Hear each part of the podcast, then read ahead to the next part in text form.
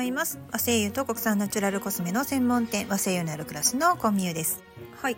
今回はですね和製油のブレンドが海外製油に比べて失敗しにくい理由についてお話ししようと思います。基本的にですね和製油は香りが穏やかだと言われています。まあ私も和製油を表現する時にまあ穏やかな香りだったり香りが柔らかいあるいは香りがまろやかだったりそういうキーワードを使いますね。ま、それに対して割とそのアロマを勉強し始めた時に、えー、検定対策セットであるとか、まあ、いろんな海外産の精油を嗅いでいくと結構おおこれは強烈だなというような香りに出会うこともあります。例えば、まあ、すごくいい香りなんですけれどもユーカリシトリオドラとか、まあ、すごくいい香りなんですけれどもトリートメントをする際に、まあ、キャリアオイルにいろんな精油をですね希釈していきますよね。でその際にユーカリシトリオドラを1滴入れただけでものすごいあのユーカリシトリオドラ臭がするんですよ。レモンユーカリの香りがね全部持ってかれたみたいな。なのでまあ、ブレンドをする際にほんの少量を使うとかとってもこうバランスに気をつけるわけですよね。であとはそうですね特徴的な香りで言うとパチュリであるとかあとベチバーであるとか結構こうベースノートになるものもたくさんあるのでで単体で香るとそんなにいい香りかなってちょっとこう疑問符が残ってしまうような香りもたくさんあるのが、まあ、面白いところではあるんですよね。であとは全く同じものなのになんでこんなに違うんやっていうのが海外産のジンジャーと日本の生姜ですね。いやこれ本当に不思議なんですけれども海外産のジンジャーの精油ってもう嗅いだら一言「あ臭い 」って思ってしまうんですよ。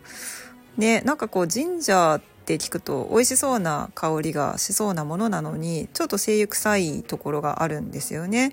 でそれに対して日本の生姜の精油なんですけれどもまあ大体四万十生姜で抽出されています。でこの四万十生姜は皆さんが想像する通りお料理で使うようなあのすりおろした生姜のすごく良い香りがするんですよね。まあ、こういった意味でもですね割とこう和精油を使ってていただくことによって、まあ、ブレンドの失敗がほんと少ないなっていうのは感じます。まあ、想像した通りの香りがするので自分たちがね知ってる香りっていうのもあって、まあ、非常にこう混ぜた後の香りも若干イメージしやすいですね。であとは最初に申し上げた通り香りが穏やかであったりまろやかであったりするので、まあ、お互いが喧嘩しにくいっていうのもあります。例えば、まあ、樹木系とあと柑橘系がすごくこう主な種類になってくるんですけれども、まあ、その2つってですね何をどう組み合わせてもまあまあ爽やかないい香りバランスの取れた香りになりやすいよねというところが大きいかなと思います。まあ、例えばここにですねゆくゆくは和精油でお花の香りでしたりあとは根っことかね根っこ系とかうんなんかちょっと変わった樹脂系とかがねいっぱい出てきた場合はまたですねちょっとそのブレンドの仕方についても考えていかないといけないのかなっていうのはありますけれども今のところですね結構和精油を使ったブレンドを作る際にまあ何をどう混ぜてもそんなにあのこれは これは明らかに失敗やんかっていうような香りにはなかなかなりにくいのかなと思います。香りをブレンドする際なんですがそうですね。大体香りなんですけれどもまあ3種類ブレンドしていったらいいのかなと思います。もちろん2種類でもあとは5種類ぐらいねブレンドしてもいいんですけれども、まあ、基本的にベースミドルトップっていう風にやっていくとまあバランスの取れた香りを初心者の方でも作りやすいんじゃないかなと思います。ベースミドルトップの考え方は、まあ、厳密に言うと一つ一つの精油が持っている、まあ、香りの成分であるとか、まあ、持続性であるとか香りの強さっていうのを、まあ、数値化されているものもあるんですが和製油はまだまだそういうふうに書かれているのはあんまり見ないですよね。ということで、まあ、これは個人的な主観になるんですけれども海外製油の基準を元にして、まあ、それを和製油に当て込んでいこうという例えば樹木の精油一つ取ったとしても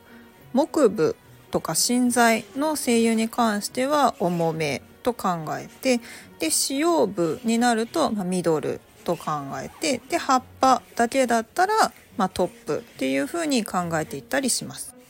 で柑橘類に関しては、まあ、海外の柑橘類と同じような考え方でほぼトップノートになります。こういったことを考えていって組み合わせていくととても良いバランスの取れた香りかつ香りが長続きするようになっていきます。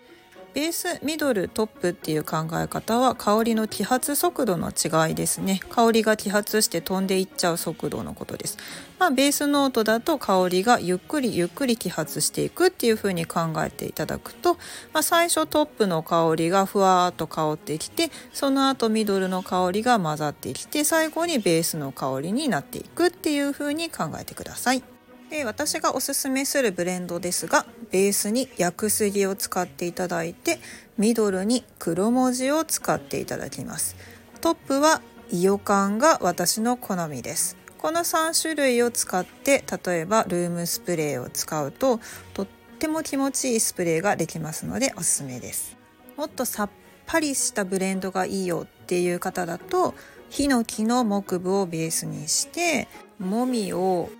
加えてそこにトップに柚子や青みかんなどのちょっと甘みの少ないタイプの柑橘を加えていただくとちょっとシャープな香りになってきますよね。こんな感じでいろんなこの単体の精油の香りをですね、まあ、ご自身でまず香っていただいてふむふむこの精油はこんな香りなんだなっていうのを確認した上で